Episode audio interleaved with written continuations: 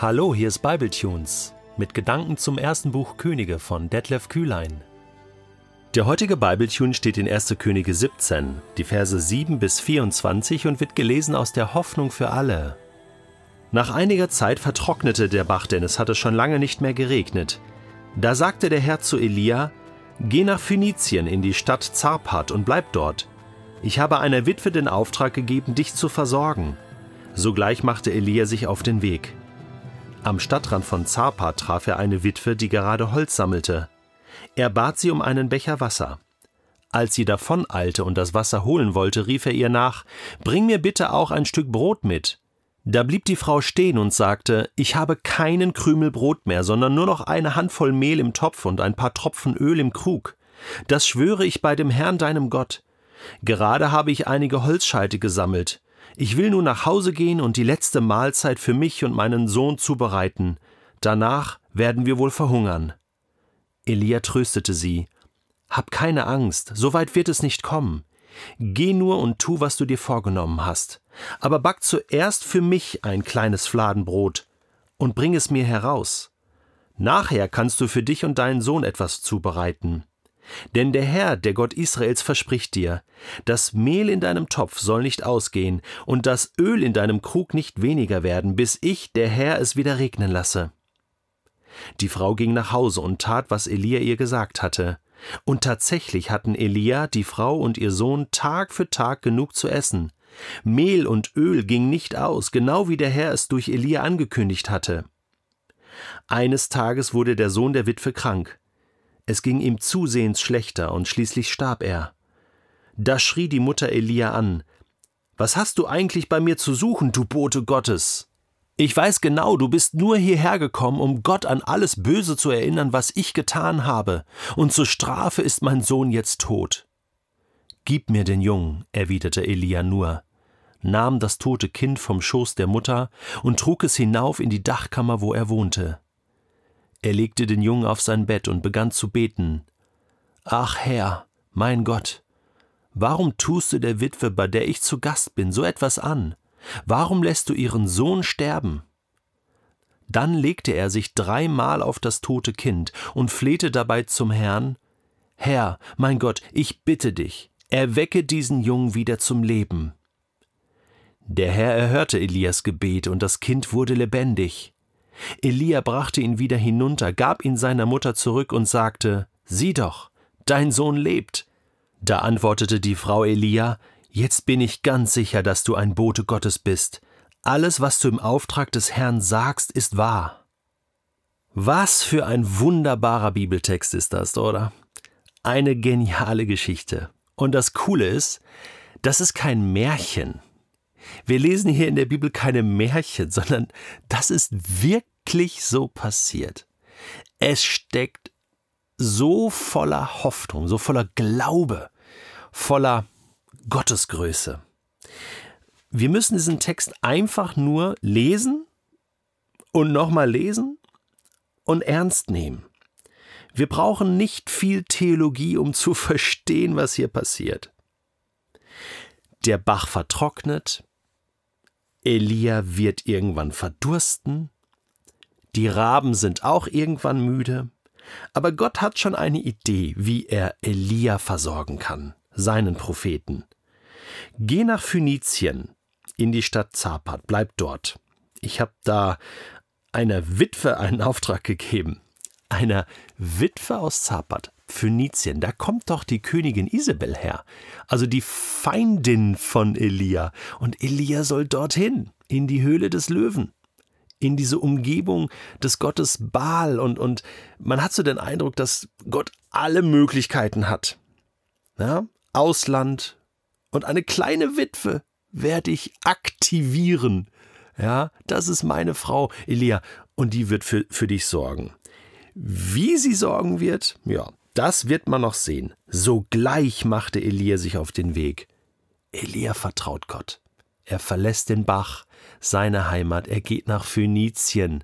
Keine Ahnung, was ihm dort begegnen wird, aber er trifft am Stadtrand schon diese Witwe und bittet um ein Becher Wasser, und dann will sie das Wasser holen, und dann kommen sie irgendwie aufs Brot, Und dann sagt die Frau, ich hab doch nichts mehr, nur noch so einen kleinen Rest, ich würde ja gern, aber äh, eigentlich wollte ich die letzte Mahlzeit noch für meinen Sohn und mich vorbereiten und dann wollen wir sterben. Also die war total arm. Ich meine, das muss der Schocker für Elia gewesen sein, zunächst mal, ne? Dass er so denkt, so, okay, Gott, was hast du mir hier? So eine arme Witwe, die ja nichts mehr hat. Wie soll das gehen? Tja.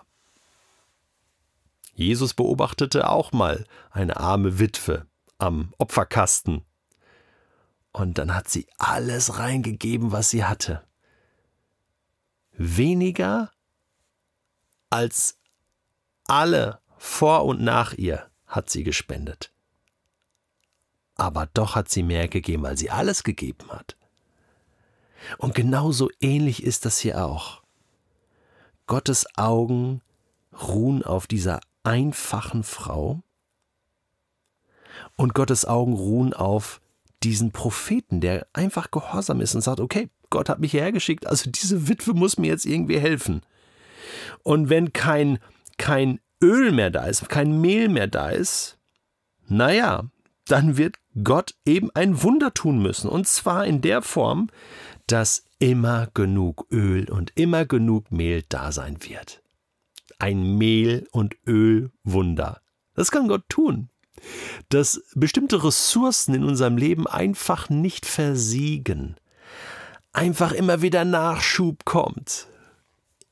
Die Witwe wird gesegnet, denn sie überlebt definitiv, ihr Sohn auch, sie haben genug und sie haben auch genug dann zum Teilen und Elia erlebt ein Wunder, erlebt die Kraft Gottes.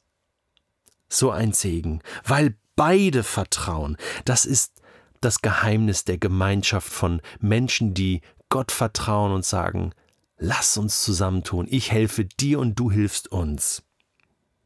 Hab keine Angst, fürchte dich nicht. Vers 13, das steht, ich glaube, über 360 Mal in der Bibel. Für jeden Tag einmal. Hab keine Angst. Warum fürchtest du dich? Hab Glauben, hab Vertrauen. Gott ist da, Gott versorgt. Und Gott kann auch Wunder tun. Herausforderung, back zuerst für mich ein kleines Fladenbrot und bring es mir raus und danach für dich und deinen Sohn. Das nenne ich mal eine Hürde für diese Witwe. Hat sie Vertrauen, dass Gott sie wirklich versorgt? Ja, auch ihr und ihrem Sohn geschieht etwas sehr, sehr Gutes, nämlich die Gegenwart Gottes durch den Propheten. Und dann stirbt der Sohn. Jetzt war es doch so gut, jetzt war doch alles super, oder? Und dann stirbt der Sohn und jetzt kommt so eine menschliche Reaktion. Ich weiß genau, du bist ein Prophet und du hast Gott alles Böse äh, gesagt, was ich getan habe und jetzt kommt die Strafe Gottes. Wahnsinn. Auch diese schrägen Gottesbilder begegnen uns im Alten und im Neuen Testament. Begegnen uns heute auch noch, dass Menschen, wenn sie, wenn sie etwas Schlimmes erleben, gleich denken, jetzt hat Gott mich gestraft oh, ich habe was Böses getan. Du, übrigens, ich denke das auch manchmal immer noch, obwohl ich Gott so gut kenne, obwohl ich weiß, er liebt mich, er ist der Gott der Gnade, aber passiert mir irgendwas, ja, ein Unfall oder irgendwas oder ich habe Kopfschmerzen und dann denke ich, oh, war da irgendwie was? Also so, so ein kurzer Moment oder kennst du das? Und ich muss wirklich dann laut ausrufen und beten und sagen, nein, Gott, ich schicke diesen Gedanken gerade weg. Nein, das bist nicht du. Das ist, das ist das ist einfach normal. Ich habe auch mal Kopfschmerzen und mir passiert dieses oder jenes. Nein. Und, und Gott, du hast das zugelassen. Und es ist nicht, weil ich irgendwie böse bin. Nein, du liebst mich ja. Also, was, was ist jetzt dahinter? Was möchtest du mir zeigen, Gott? Da ist doch was Gutes dabei. Ist keine Strafe, sondern etwas Gutes. Und der Prophet macht genau das deutlich. Gib mir den Jungen und er betet für den Jungen, legt sich dreimal auf den Jungen drauf. Interessant, also wir haben verschiedene Berichte von Totenauferweckung in der Bibel, aber die ist also einzigartig. Wie kommt Elia drauf? Legt sich dreimal auf den Jungen, hat das so vom Geist Gottes bekommen und dann lebt er wieder. Und die Frau und der Sohn staunen über Gottes Größe. Das ist so eine Geschichte, die passiert hier mitten im Alltag einer armen Witwe irgendwo im Ausland. Wer interessiert sich für diese Frau? Gott interessiert sich für diese Frau und schickt seinen größten Propheten dorthin. Warum können wir eigentlich nicht glauben, dass Gott dieselben Zeichen und Wunder unter uns tun kann